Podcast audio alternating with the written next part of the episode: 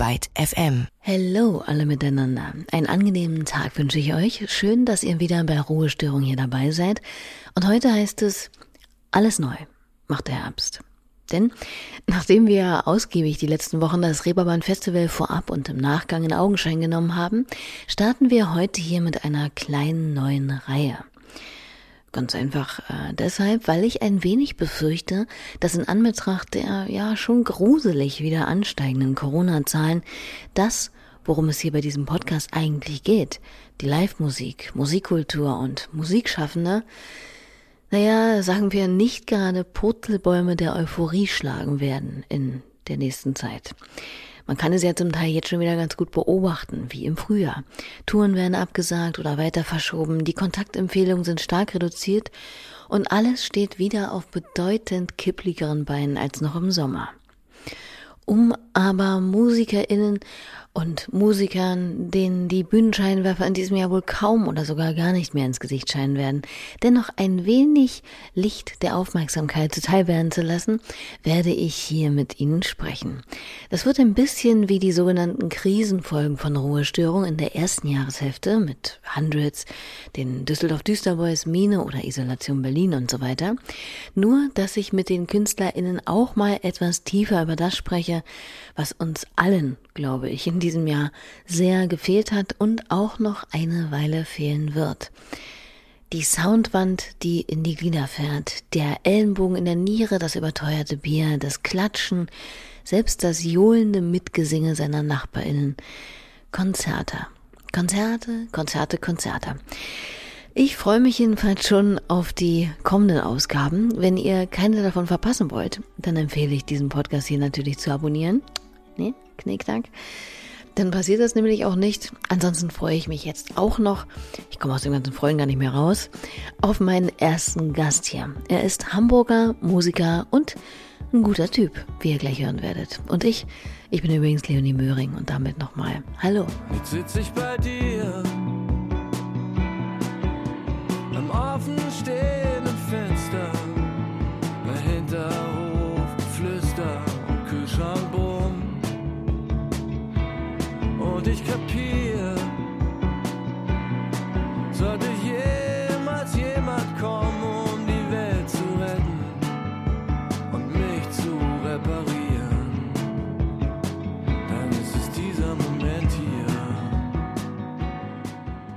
Ein Auszug aus dieser Moment von unserem heutigen Gast Nils Frevert und seinem aktuellen Album mit dem nonchalanten Titel Putzlicht. Und genau dieses Wort trifft das über allem schwebende Sujet der Platte eigentlich auf den Punkt.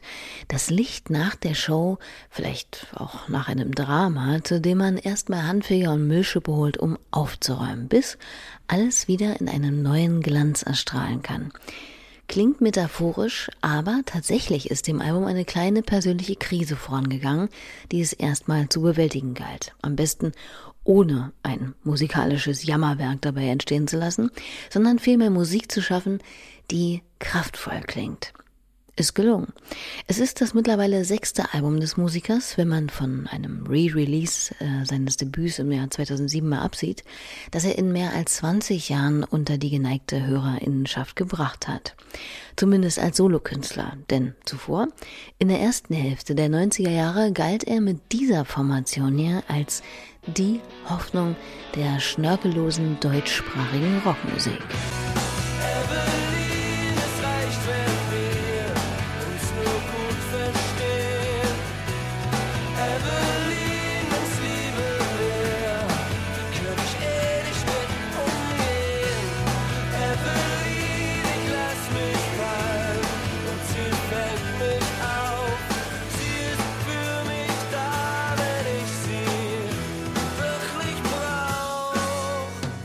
Das Quartett Nationalgalerie um Nils Frevert mit dem Hitstück Evelyn, das es sogar mal samt dazugehörigen Musikvideo ins MTV-Programm schaffte.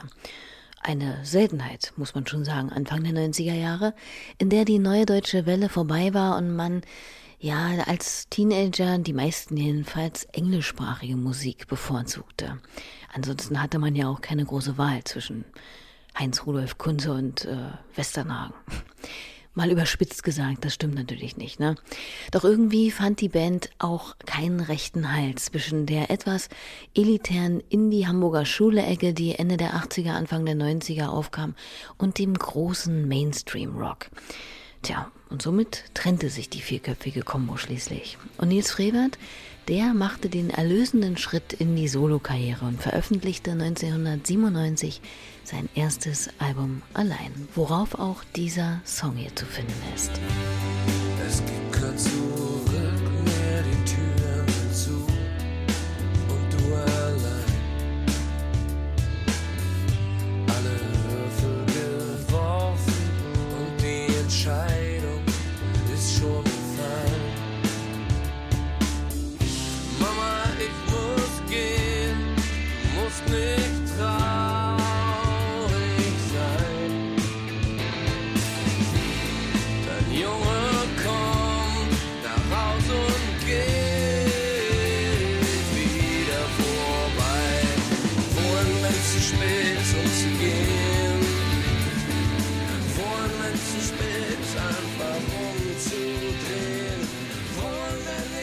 Tja, und wohin braucht er sich nun nicht mehr zu fragen, denn er ist gerade wieder an einem neuen Punkt angekommen, nämlich einem, in dem Krise und Sprachlosigkeit so weit überwunden wurden, als dass ein neuer, starker oder ja, vielmehr erstarkter Sound seinen Weg vor einem Jahr auf sein aktuelles Album fand.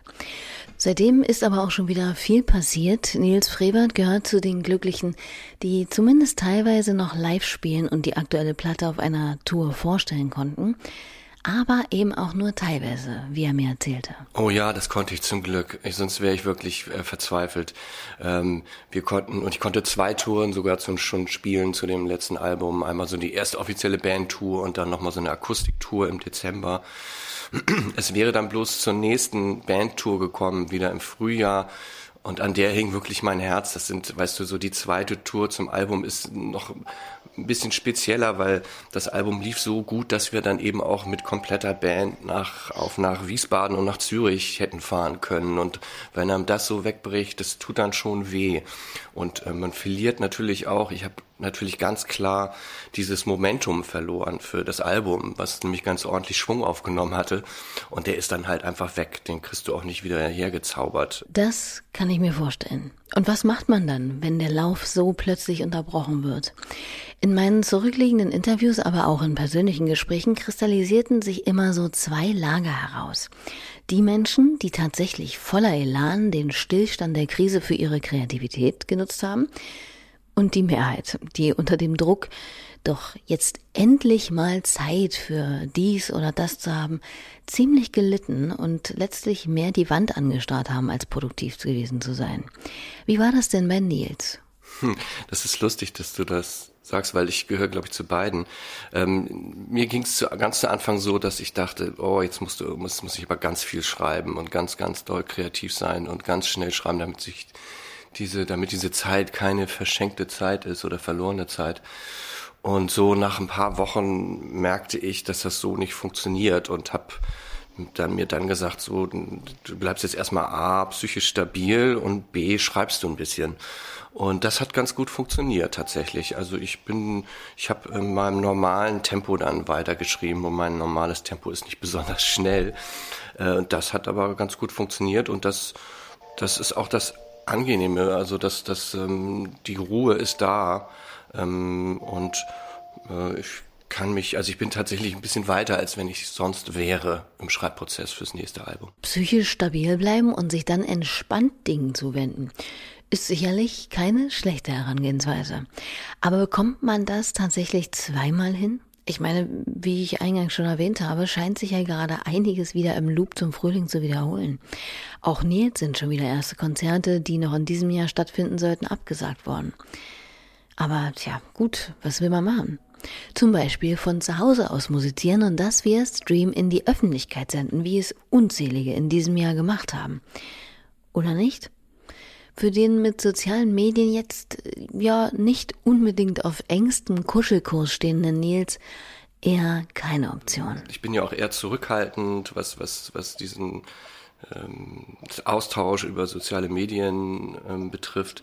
Ähm, aber ich habe mich selbst eben dabei ertappt, wenn ich bei Kollegen zugeguckt habe, äh, was diese Livestreams angeht, dass ich relativ schnell für mich festgestellt habe, mir fehlt hier gerade ganz doll was. Und das lag nicht an den Künstlern, sondern ähm, es ist, mir fehlte irgendwas ganz Elementares. Das ist irgendwie so der Austausch und, und eine Publikumsreaktion. Insofern habe ich mich da eher zurückgehalten und war dann auch natürlich auch sehr froh, als ich merkte, da würde sich durch das Reeperbahn-Festival eben auch die Möglichkeit ergeben, eben nach draußen äh, ein Konzert zu übertragen und da wahrgenommen zu werden und das eben sogar auch mit Publikum. Und auf dem Reeperbahn-Festival spielte Nils sogar gleich zweimal.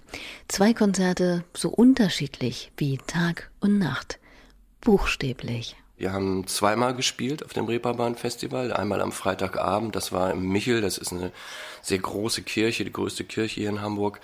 Ähm, da war es dunkel, wir hatten schönes Licht. Äh, natürlich waren nur ein Zehntel des, der Kapazität zugelassen. Das haben wir aber gar nicht so gemerkt. Also weder ich auf der Bühne noch, glaube ich, das Publikum. Also es war, es war so eine ganz innige Stimmung und, und irgendwie waren wir alle nah beieinander. Es kam eigentlich im normalen Konzert schon recht nahe. Und dann haben wir am nächsten Tag nachmittags bei äh, helllichem Tageslicht Open Air gespielt. Und da konntest du dann schon sehr genau sehen, wie streng die Richtlinien waren und wie streng die eingehalten werden mussten und wie getrennt die Leute saßen, das Publikum. Und ja, und da fiel es einem schon schwer, schwerer, ähm, äh, irgendwie da reinzukommen in die, in die Materie. Und ich glaube auch, dass es auch dem Publikum auch ein bisschen schwerer gefallen ist. Ähm, aber nun, ich finde es trotzdem gut und richtig, das zu machen. Ähm, Im Dunkeln kannst du es noch ein bisschen schöner ausmalen alles und da siehst du es nicht so genau und und äh, und dann lässt das Publikum auch eher noch ein bisschen los. Ja, das war auch mein Gefühl und ich habe das Festival ja noch mal ganz anders über den Stream verfolgt. Aber gerade die atmosphärischen Konzerte im Michel oder auch den tageslichtarmen Clubs haben nicht wirklich viel vermissen lassen, wenn man sich dem erstmal hingegeben hat. Apropos hingeben. Ich wollte ja mit den Gästen, die ich hier dabei habe, auch ein bisschen über ihre Konzerterfahrungen sprechen. Und zwar nicht nur auf, sondern auch vor der Bühne. Wann hat sich denn Nils Frevert, also das letzte Mal einer anderen Band so hingegeben? meinetwegen bevor es durch die Corona-Pandemie still wurde auf den Bühnen. Ich kann mich noch sehr gut erinnern an mein letztes Konzert. Das ist ja schon wirklich so ein, äh, das werde ich wahrscheinlich auch nicht vergessen. Also das letzte Konzert, auf dem ich war vor dem Lockdown sozusagen. Und das war in meinem Falle äh, Big Thief in Hamburg. Ganz, ganz tolle Band, beste Rockband des Planeten zurzeit. Und äh, das ist so etwas, was man dann auch so mit sich trägt. Ne? Also das war so noch so der letzte Abend, wo man so unbeschwert losgegangen ist und man wusste schon, aha, da ist irgendwas, aber, aber es war noch so irgendwie alles wie vorher noch.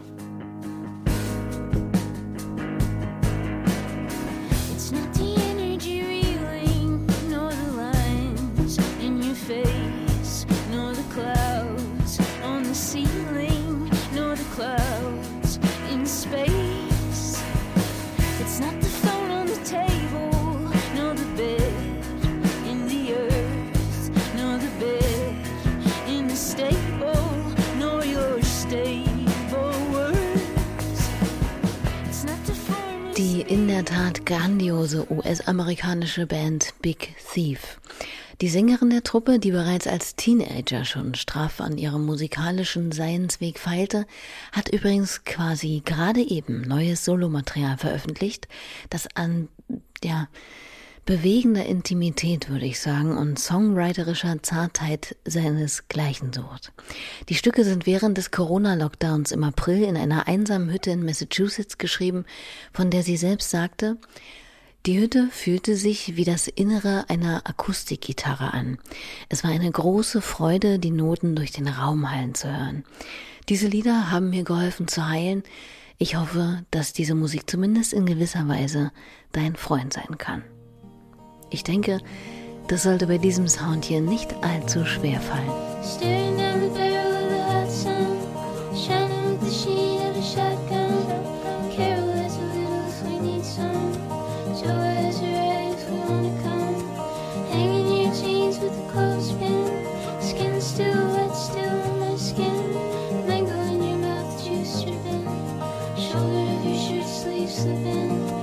Christmas Eve your mother and. Don't wanna fight, but your mother insists. Those white teeth slice right through my fist. Drive to the yard and put on risk. So klingt das Stück Anything von Adrian Lenker.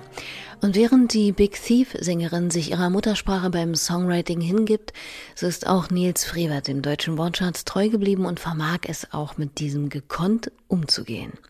Meint man zumindest, wenn man seinen Texten so lauscht, die weder zu kryptisch verklausuliert und schon gar nicht plump haus-mausmäßig daherkommen, wie ich finde, sondern sich in einer sehr unaufgeregten, schönen, poetischen Mitte befinden. Für den Musiker ist das Schreiben auf Deutsch aber auch immer ein Kampf, sagt er selbst. Warum?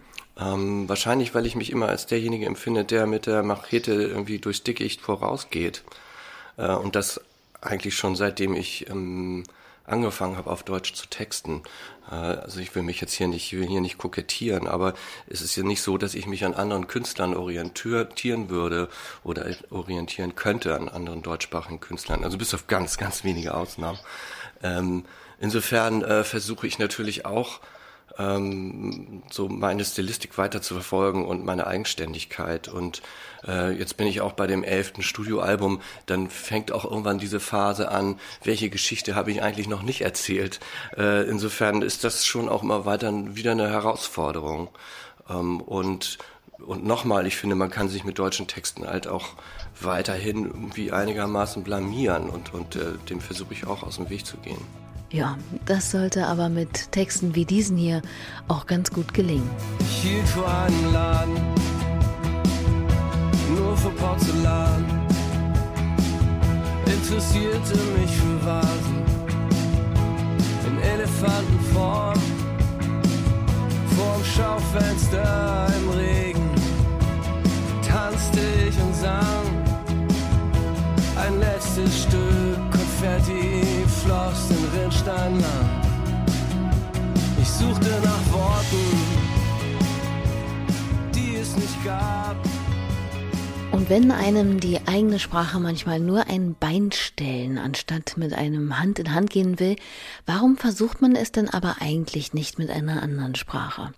Mit, ja, am nächsten liegen wahrscheinlich Englisch zum Beispiel. Da habe ich vor vielen Jahren schon drüber nachgedacht, ähm, vor ungefähr, äh, ich weiß gar nicht, Mitte der 90er. Ähm, und habe das auch tatsächlich mal ausprobiert intern mit einer Band, die ich, in der ich damals gesungen habe. Aber als ich es sich selbst gehört habe, dachte ich, das ist sehr, sehr langweilig. Was will er mir sagen? Also ich, hab, ich konnte damit überhaupt nichts anfangen. Ähm, ich habe jetzt zum Beispiel gerade ein Projekt in, äh, bezüglich John Lennons 80. Geburtstag, wo ich also ein, mich, ähm, wo ich gefragt wurde, ob ich ein Liedcover ähm, und damit mit den Aufnahmen bin, mit, bin ich gerade beschäftigt und und da ist wieder dieses Thema auf auf Englisch singen und ich tue mir da unheimlich schwer. Ähm, also ich behaupte mal, du könntest mir eigentlich deutschsprachigen Text ist eigentlich egal, welchen du mir hinlegst. Ich kann mich da irgendwie reingraben und reinarbeiten. Aber mit Englisch ist es ein bisschen, bisschen schwierig. Ich fremdel dann. Ich erkenne mich nicht, ich erkenne mich nicht wieder. Manchmal liegt sowas ja auch ein bisschen in der musikalischen Sozialisierung begründet. Wie ist es denn bei Nils? Könnte es damit vielleicht was zu tun haben? Gab es da so das große deutschsprachige Vorbild vielleicht? Ja, das kann ich, das ist sehr, sehr einfach. Das kann ich sehr einfach äh, ähm, runterbrechen. Und zwar gab es für mich die Platte Monarchie und Alltag von Vielfarben. Ohne die hätte ich nicht angefangen, äh, auf Deutsch zu texten. Ähm, das war tatsächlich für mich so eine Offenbarung, dass ich dachte, aha, das ist ja möglich, man kann das ja. Und ähm, und diese Platte habe ich ja, weiß ich nicht, so mit 13, 14 entdeckt und dann habe ich mich selber auf die Suche gemacht.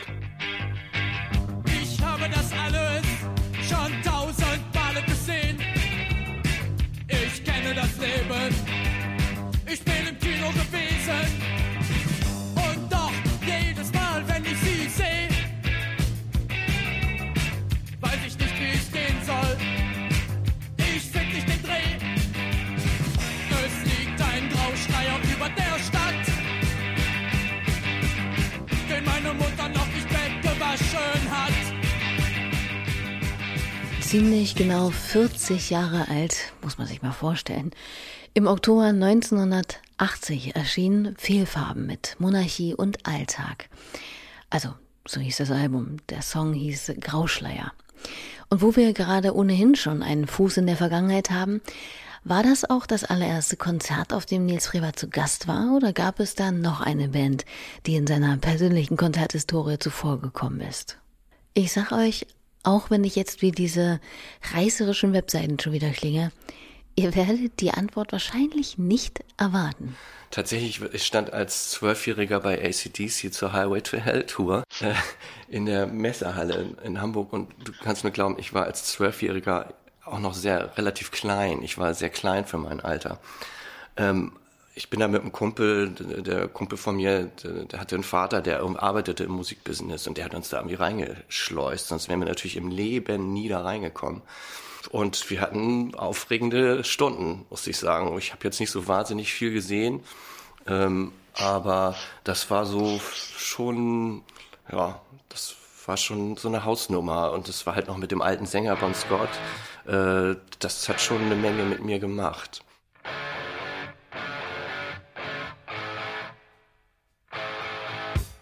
Ja, gut, reicht, ne? Bedarf ja jetzt vermutlich auch keiner ausführlichen Untermalung, kennt ja jeder. Ist in der Tat aber natürlich schon mal ein ganz schöner Brocken, so als allererstes Konzert. Zumindest, also wenn ich das jetzt mal mit meinem allerersten Konzert vergleiche, hui. Aber glücklicherweise geht's darum ja heute nicht. Also ACDC.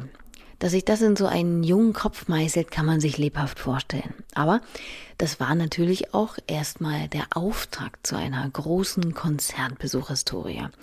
Ich habe äh, Nils gefragt, was denn da noch so nennenswert passiert ist, was vielleicht das schillerndste Konzert war, das sich Nils ins Langzeitgedächtnis gestempelt hat. Das beste mit Abstand, beste Konzert aller Zeiten, äh, Prince, große Freiheit. Das war seine Aftershow-Party. Er hatte, glaube ich, im äh, im Millantor-Stadion gespielt, ein paar Tage, zwei Tage, drei Tage, ich weiß es gar nicht. Und er spielte in der großen Freiheit, da haben die nur 500 Leute reingelassen. Und die spielten immer nachts von eins bis drei. Und das war, ja, das äh, ohne Worte, das war das Beste. Also besser geht's nicht. Das war Wahnsinn. Ich habe mich immer gefragt, wie wie wie können Leute so hysterisch schreien plötzlich während eines Konzertes? Und da ist es mir tatsächlich selber passiert. Sonst würde ich noch von David Bowie äh, äh, erzählen in Bad Segeberg, äh, Serious Moonlight Tour. Fantastisch. Ganz, ganz, ganz toll. Okay. Ja, das sind ähm, wirklich schöne Erinnerungen. Ich würde dann nur mal ganz kurz Musik spielen, während ich die kleinen grünen Neidklumpen runtergeschluckt habe, ja? Vielleicht einfach äh, zum Beispiel das Intro von dem Konzert von David Bowie in Bad Segeberg. Jean Genie snuck off to the city, strung out on lasers and slashback blazers, and ate all your razors while pulling the waiters, talking about Monroe and walking on Snow White. New York's a go-go and everything tastes nice. Poor little greenie. Ooh. Get back on. Gene Genie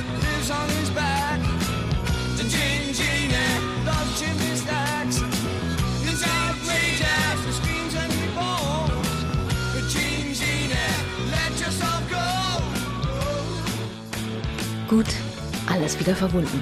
Das Konzert, von dem Nils da gerade erzählt hat, ist in der Tat nicht nur für ihn legendär gewesen. Prince hatte damals 1988 gleich zwei Konzerte im Millantor Stadion gespielt. 160.000 Watt sollen da über die Bühne geblasen worden sein, sodass einem ja, Erdbeben gleich die Leute in den umliegenden Bezirken ja, wahrscheinlich sogar bis Bremen noch dazu auf ihren Balkonen tanzen konnten. Und dann kam es zur besagten Aftershow-Party in der großen Freiheit, was ob seiner Größe und der Kiezigkeit natürlich noch mehr dazu einlud, legendär zu werden. Aber genug von der Vergangenheit, wenden wir unseren Blick mal um 180 Grad und schauen nach vorn, in die Zukunft, respektive zumindest in die Gegenwart. Was läuft denn derzeit auf Heavy Rotation bei Nils? mich in dieser, in dieser letzten Zeit tatsächlich äh, an den Klassikern orientiert. Also die Klassiker haben mir irgendwie Halt gegeben. Ich habe erstmal meine komplette Joni Mitchell-Sammlung mal wieder durchgehört. Und ähm, ich habe für mich, jetzt geht's weg von der Musik, ich habe für mich tatsächlich so Hörbücher entdeckt, die ich eigentlich irgendwie früher eher so nicht so toll fand, äh, das, das Medium, aber ich höre Thomas Mann gerade zur Zeitung. Also auch ein, ein, ein Schriftsteller, den ich eigentlich, als ich ihn mal vor einigen Jahren ausprobiert habe, habe ich hab ich wieder zur Seite gelegt, weil es mir irgendwie zu hm, streberhaft war. Aber äh, jetzt habe ich das irgendwie so für mich entdeckt und man kann da da kriegt man schon, wenn man den Zauberberg hört und dann nochmal die Buddenbrooks und ich habe vor äh, Schuld und Sühne gehört, da kommen schon ein paar Stunden zusammen. Äh, da kann man schon ordentlich Zeit mit verbringen. Oh ja, das kenne ich. Ich habe gerade selbst ein sehr mm, ja, forderndes, aber ungemein berührendes Hörbuch beendet, das sage und schreibe knapp 36 Stunden lang ist. Ja, aber eben auch so hörenswert, dass ich es bis zum Ende gehört habe. Anyway, nun hört Nils Frevert aber natürlich nicht nur alte Schinken der Weltliteratur auf seinem Fahrrad oder Küchenstuhl nach. Nein, er ist natürlich auch aktiv kreativ. Tatsächlich bin ich jetzt relativ viel mit, mit Songschreiben beschäftigt und, ähm, und jetzt bin ich auch schon so an so einem Punkt, dass ich auch, äh, weil ich schon so ein paar Lieder auch zusammen habe, auch wirklich Lust habe, so aufs nächste Album. Jetzt muss ich mal gucken, wann das, ich habe ab so einem bestimmten Punkt kann ich, kann ich dann anfangen, so Produktion zu planen. An dem bin ich noch nicht, aber ähm, ich hoffe, dass ich da bald bin und dann, ja, dann mal gucken, wie es weitergeht. Na, das klingt doch verheißungsvoll. Und sehen, wie es weitergeht, ist auch ein gutes Stichwort, hier allmählich mal zum Ende zu kommen. Ich hoffe, ihr habt jetzt Nils Frevert, so ihr ihn denn noch nicht kanntet, jetzt etwas besser kennengelernt und vielleicht auch zu schätzen. Schön wär's. Weiter geht's nächste Woche, kann ich jetzt schon mal sagen, ganz konkret mit der wunderbaren Band Kalk, die hier zu Gast sein werden und bei denen ich auch schon sehr darauf gespannt bin, was ihre konzertante Vergangenheit so hergibt. Bis dahin bedanke ich mich herzlich jedenfalls bei Nils Frevert für das angenehme Gespräch und dabei sein, bei euch für eure geschätzte Aufmerksamkeit und ja, nicht und. Bis bald. Bleibt umsichtig, gesund und guter Dinge. Ich bin Leonie Möhring und hier noch ein kleines Outro mit dem zauberhaften Titel Ich würde dir helfen, eine Leiche zu verscharren, wenn's nicht meine ist. Adieu. Es schlägt Mitternacht über den Sümpfen. Du gehst mit einem Spaten voran. Nassen Strümpfen.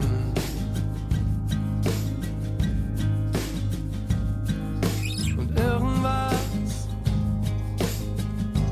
klopft von innen an die Kiste. Ich würde dir helfen, eine Leiche zu verscharren,